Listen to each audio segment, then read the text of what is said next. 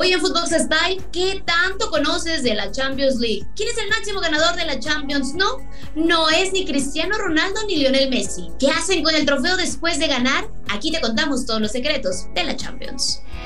Acompaña a Mari Carmen Lara en Footbox Style, un podcast de Footbox.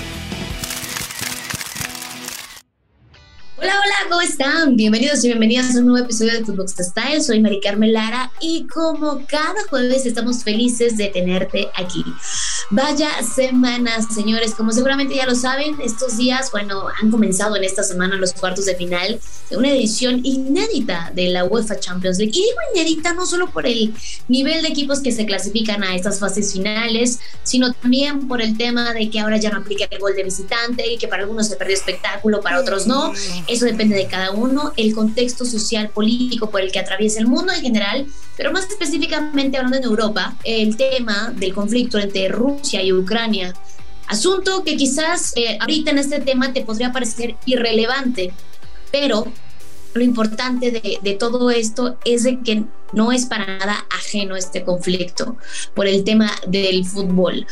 ¿Y esto por qué? Porque la sede de la final del mejor torneo de clubes para muchos, que es la Champions League, el cierre de esta campaña sería en el estadio Krestovsky en San Petersburgo, pero, pues ya sabes, por las sanciones impuestas por la UEFA Rusia, la final ahora se llevará a cabo en la casa de la selección francesa de fútbol mismo, que cuenta con una capacidad de 81.338 espectadores, siendo la sede deportiva más grande del país galo.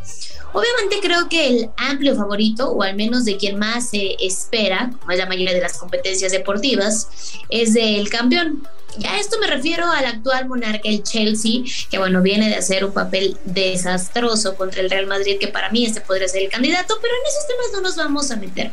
Recordemos que el Chelsea está comandado por Thomas Tuchel, y bueno, hablando del campeón, ubican el trofeo que le dan al equipo ganador, ¿cierto? Yes. Si me preguntan, me atrevería a decir que es la segunda copa más hermosa del mundo, porque obviamente la primera es la de la Copa del Mundo. Bueno, para muchos este trofeo es mejor conocido como la orejona y esto por sus amplias agarraderas a los extremos. Tiene varias curiosidades de las que te voy a platicar el día de hoy en este episodio. Por mucha atención, arrancamos con lo más básico. ¿Cuánto mide, cuánto pesa, de qué está hecha la Copa de Europa? Que por cierto, su nombre, digamos, oficial es como se le llama, la Copa de Europa, ¿no? Esta fue hecha por el joyero suizo Joch Stadtmann.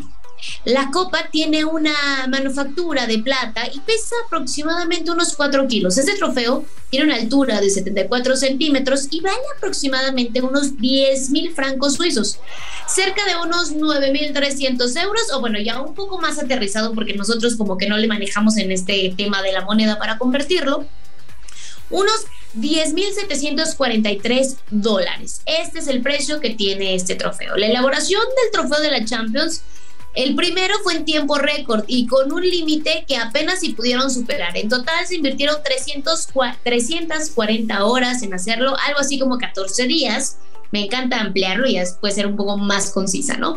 Pero eso sí, terminó justo a tiempo y tenía que estar listo un 28 de marzo. Que conste que esas fueron justo las curiosidades básicas. ¿eh? Te estoy hablando de algo muy en general que seguramente te podrías meter tú a investigarlo, pero tú sabes qué hacen con un nuevo trofeo cada que un equipo gana esta competencia. Um, o sea, no sé, por ejemplo, mi equipo, el Chelsea, ganó y qué es lo que hacemos con esto.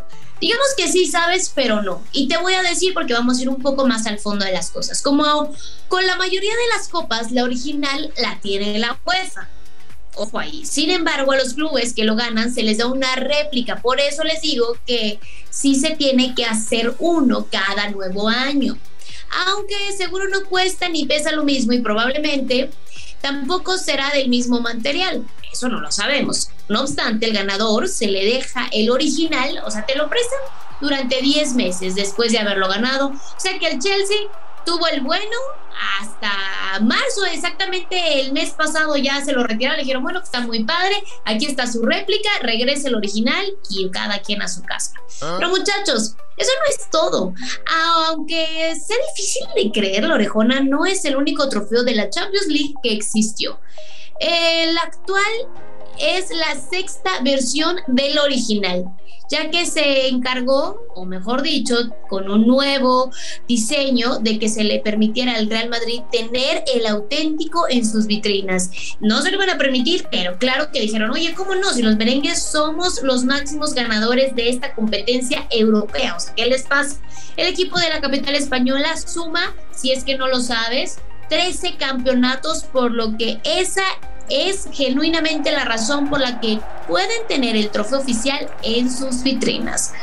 Los estatutos de la UEFA establecen que se le otorgará una copa oficial a aquellos equipos que sean campeones de Europa tres veces consecutivas o bien cinco veces alternas. Por ende, el Madrid no es el único equipo que puede presumir de tener un diseño original como parte de su patrimonio. Sumando al equipo merengue se encuentra el Ajax, aunque usted no lo crea, así es el Ajax de Edson Álvarez, habiendo logrado conquistar tres títulos consecutivos. Por otra parte, el Bayern también marcó y ganó tres títulos seguidos. El Milan lo logró en el 94 al conseguir su quinto título y el Liverpool lo consiguió en el 2005, precisamente conquistándolo ante el Milan, curiosamente. El último en haberlo obtenido y en lograr esta hazaña es el Barcelona, que llegó a los cinco títulos en el 2015 con la victoria ante la Juventus, esto en Berlín. Qué grandes recuerdos y seguramente la gente que es mucho más grande que yo tendrá esos recuerdos presentes y los recordará como si hubiera sido ayer.